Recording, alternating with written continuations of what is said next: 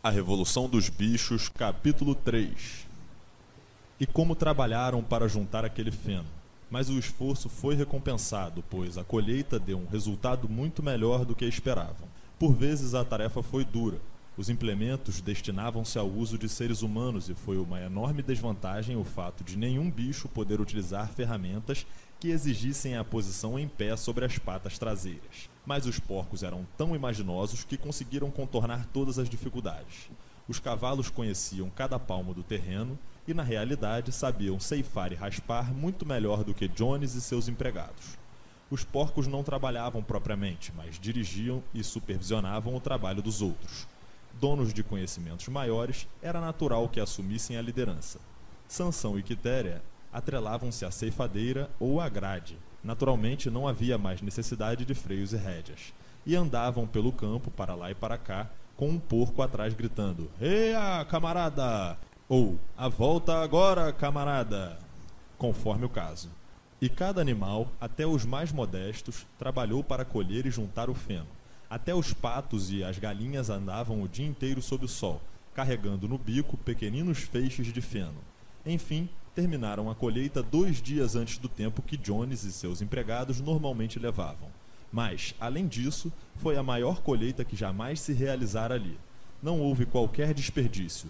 As galinhas e os patos, com sua vista penetrante, juntaram até o menor talinho e nenhum animal na granja roubou sequer uma bocada. Durante todo aquele verão, o trabalho da granja andou como um relógio, os bichos felizes como nunca. Cada bocado de comida constituía um extremo prazer, agora que a comida era realmente deles, produzida por eles e para eles, em vez de distribuídas em pequenas quantidades por um dono cheio de má vontade. Ausentes os inúteis parasitas humanos, mais sobrava para cada um, Havia também mais lazer, muito embora os animais fossem inexperientes nisso. Encontraram muitas dificuldades. Por exemplo, no fim do ano, quando colheram os cereais, foram obrigados a pisá-los à moda antiga e soprar as cascas, pois a granja não possuía uma debulhadeira.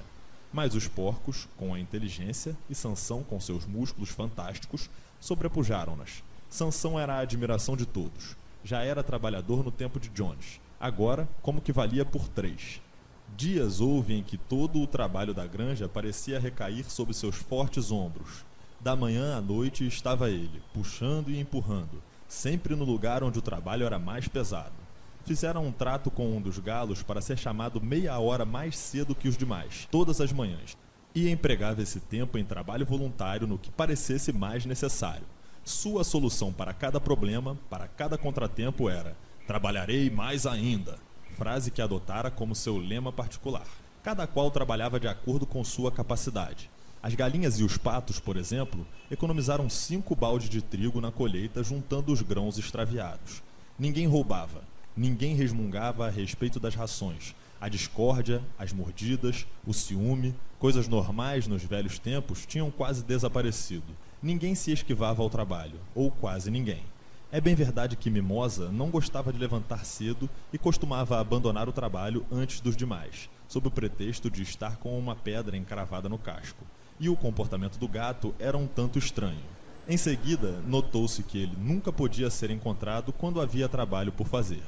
Desaparecia durante várias horas consecutivas e voltava a aparecer à hora das refeições, ou à tardinha, após o fim dos trabalhos, como se nada houvesse acontecido. Apresentava, porém, desculpas tão boas e rosnava de maneira tão carinhosa que era impossível não crer em suas boas intenções. O velho Benjamin, o burro, nada mudara após a Revolução. Executava sua tarefa da mesma forma obstinadamente lenta com que fazia nos tempos de Jones. Não se esquivava ao trabalho normal, mas nunca era voluntário para extraordinários. Sobre a Revolução e seus resultados, não emitia opinião.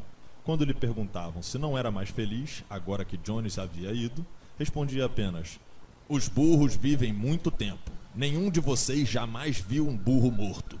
E os outros tinham que contentar-se com essa obscura resposta. Aos domingos não se trabalhava. A refeição da manhã era uma hora mais tarde e depois dela havia uma cerimônia que se realizava todas as semanas, indefectivelmente. Começava com o hasteamento da bandeira, Bola de Neve achara no depósito uma velha toalha verde de mesa e pintara no centro, em branco, um chifre e uma ferradura. Essa bandeira que subia ao topo do mastro todos os domingos pela manhã.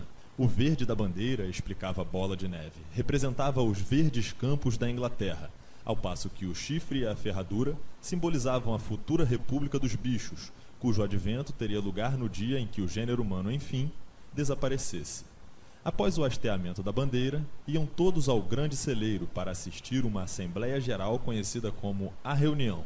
Lá, planejavam o trabalho da semana seguinte e discutiam as resoluções. Estas eram sempre apresentadas pelos porcos. Os outros animais aprenderam a votar, mas nunca conseguiram imaginar uma resolução por conta própria. Bola de Neve e Napoleão eram sempre mais ativos nos debates. Notou-se, porém, que os dois nunca estavam de acordo. Qualquer sugestão de um podia contar na certa com a oposição do outro. Mesmo quando se resolveu que o potreiro situado além do pomar seria reservado para os animais aposentados, houve uma agitada discussão a respeito da idade de aposentadoria para cada classe de animal. A reunião era encerrada sempre com o hino dos bichos da Inglaterra, e à tarde destinava-se à recreação. Os porcos reservaram o depósito de ferramentas para a sede da direção.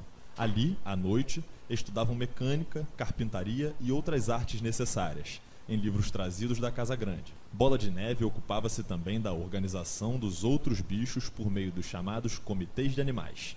Formou o Comitê da Produção de Ovos para as galinhas, a Liga das Caudas Limpas para as vacas, o Comitê de Reeducação dos Animais Selvagens, cujos objetivos eram domesticar os ratos e os coelhos, o movimento Pró Mais Branca, que congregava as ovelhas, e outros mais, além da criação de classes para ensinar a ler e escrever. No conjunto, esses projetos foram um fracasso. A tentativa de domesticar as criaturas selvagens, por exemplo, falhou em pouco tempo. Elas continuaram a portar-se como dantes e simplesmente tiravam vantagem do fato de serem tratadas com generosidade. O gato ingressou no comitê de reeducação e por algum tempo andou muito ativo um dia foi visto sentado num telhado a doutrinar alguns pardais pousados pouco além do seu alcance. Dizia-lhes que todos os animais agora eram camaradas e qualquer pardal que o desejasse poderia vir pousar na sua mão. Mas os pardais preferiram ficar de longe. As classes de ler e escrever, ao contrário, constituíram um enorme sucesso. Já no outono, quase todos os bichos estavam uns mais, outros menos alfabetizados.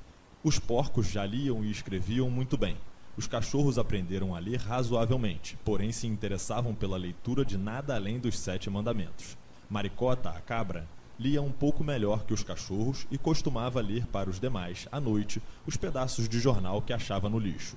Benjamin sabia ler tão bem quanto os porcos, mas não exercia sua faculdade. Ao que sabia, costumava dizer: nada havia que valesse a pena ler. Quitéria aprendeu todo o alfabeto, mas não conseguia juntar as letras.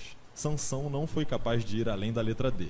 Desenhava na areia com a pata as letras A, B, C, D e ficava olhando, com as orelhas murchas, às vezes sacudindo o topete, tentando com todas as suas forças lembrar-se do que vinha depois, inutilmente. É verdade que em várias ocasiões aprendeu E, F, G, H, mas ao consegui-lo descobria sempre que havia esquecido A, B, C e D.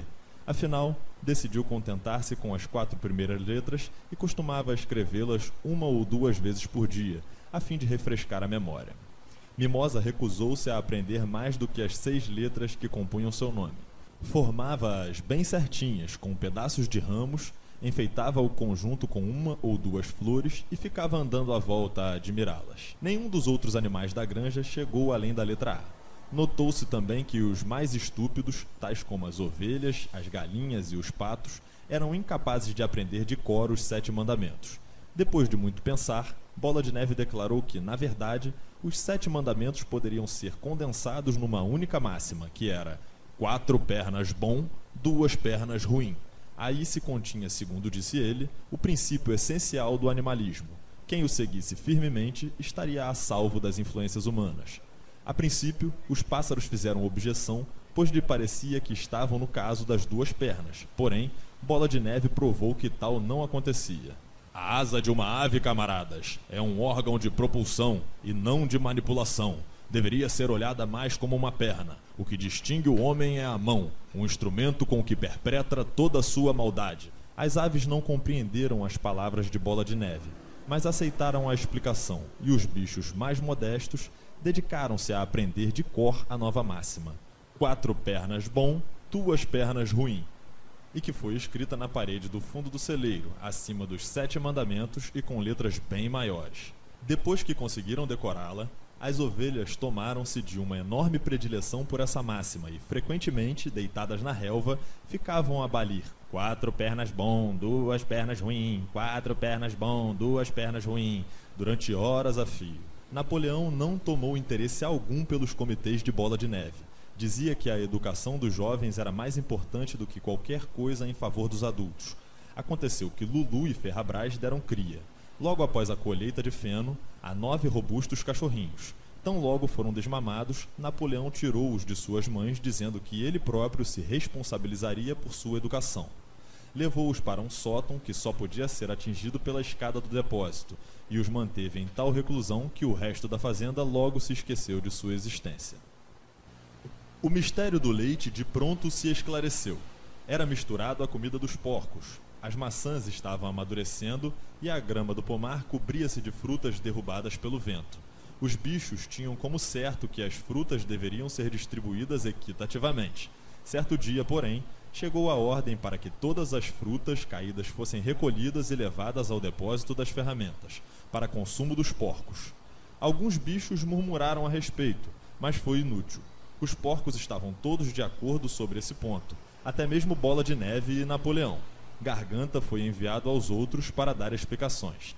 Camaradas! gritou. Não imaginais, suponho, que nós, os porcos, fazemos isso por espírito de egoísmo e privilégio. Muitos de nós até nem gostamos de leite e de maçã. Eu, por exemplo, não gosto.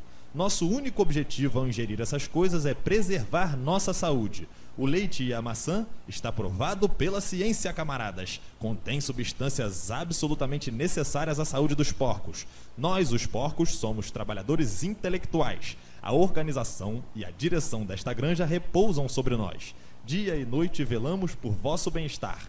É por vossa causa que bebemos aquele leite e que comemos aquelas maçãs. Sabeis o que sucederia se os porcos falhassem em sua missão? Jones voltaria! Jones voltaria, com toda certeza, camaradas! gritou Garganta, quase suplicante, dando pulinhos de um lado para o outro e sacudindo o rabicho. Com toda certeza, não há dentre vós quem queira a volta de Jones. Ora, se algo havia sobre o que todos os animais estavam de acordo, era o fato de nenhum desejar a volta de Jones. Quando o assunto lhes foi posto sob essa luz, não tiveram mais o que dizer. A importância de manter a boa saúde dos porcos tornou-se óbvia. Foi, portanto, resolvido sem mais discussões que o leite e as maçãs caídas, bem como toda a colheita de maçãs, quando amadurecessem, seriam reservados para os porcos. Se você chegou até aqui e gosta desse trabalho, considere apoiá-lo financeiramente. Ali na descrição tem uma chave Pix, caso você queira e possa contribuir.